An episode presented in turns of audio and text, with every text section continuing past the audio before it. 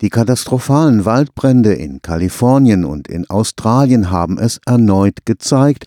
Großflächige Feuer schädigen nicht nur Ökosysteme, sie können auch Häuser, Weinberge und Fabrikanlagen vernichten. Weltweit werden jährlich 400 Millionen Hektar Wald durch Feuer vernichtet, Tendenz steigend.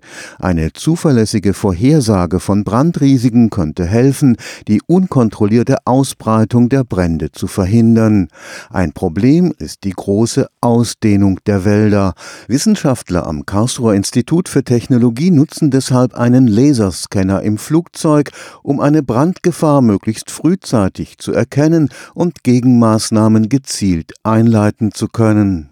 Leider ist der Mensch immer noch die Hauptursache für Waldbrände. Es ist gezeigt worden, dass eigentlich fast alle Waldbrände, auch gerade die, die dann wirklich dramatische Konsequenzen haben, durch Menschen verursacht sind, sei es durch Unachtsamkeit, aber auch durch Brandstiftung und so weiter. Dr. Fabian Fasnacht ist Forstwissenschaftler und Geoökologe. Er arbeitet am Karlsruher Institut für Technologie. Neben der Trockenheit ist es vor allem die Biomasse am Waldboden, die das Brandrisiko erhöht. Kann man sich eigentlich so vorstellen, auch wie man versucht, ein Lagerfeuer zu starten. Man fängt in der Regel mit feinem, kleinen, trockenen Material an und dann nach und nach kann ich größere Holzstücke drauflegen. Und so ähnlich ist es in einem Wald eben auch. Also wenn ich jetzt einen Wald habe, in dem eigentlich nur dicke Baumstämme stehen und unten so gut wie kein Vegetationsmaterial liegt, dann hat das Feuer Schwierigkeiten überhaupt in Gang zu kommen. Also es ist sehr unwahrscheinlich, dass ich in einem geschlossenen Buchenbestand zum Beispiel, wo ich dann so gut wie keine Laubstreu auf dem Boden habe und keine Äste und Büsche und so weiter vorkommen, dass ich da eine große Wahrscheinlichkeit habe, dass da ein Brand ausbricht. Es gibt Wälder, in denen es regelmäßig brennt.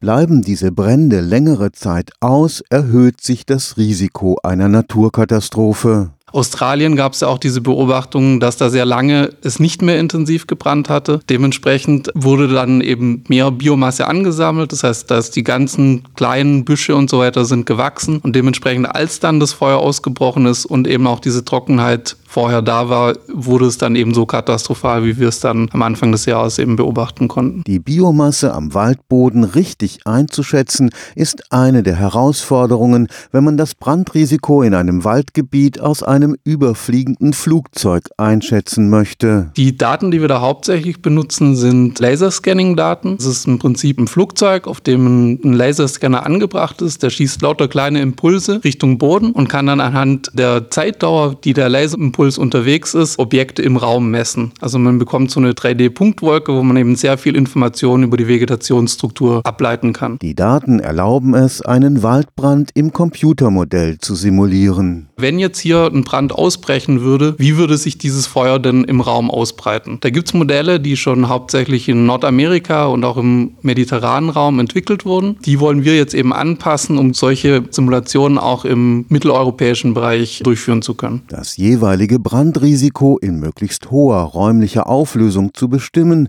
ist Ziel des Forschungsprojekts. Da geht es darum, relativ kleinräumig sich anzugucken, ob es bestimmte Bereiche gibt, die eben besonders gefährdet sind. Und dafür wollen wir eben mit diesen Simulationen arbeiten und dann zum Beispiel auch zu untersuchen, wenn ich jetzt an diesem Wald, an der Struktur etwas ändern würde, könnte ich das Brandrisiko dann, dann reduzieren. Und der Vorteil, wenn man das eben mit Simulationen macht, ist, wenn ich jetzt irgendwo mal zum Beispiel eine Brandschneise angelegt habe, dann ist da halt kein Wald mehr. Und dann sollte ich halt sicherstellen, dass ich die Brandschneise an der Stelle einbringe, wo es auch sinnvoll ist. Stefan Fuchs, Karlsruher Institut für Technologie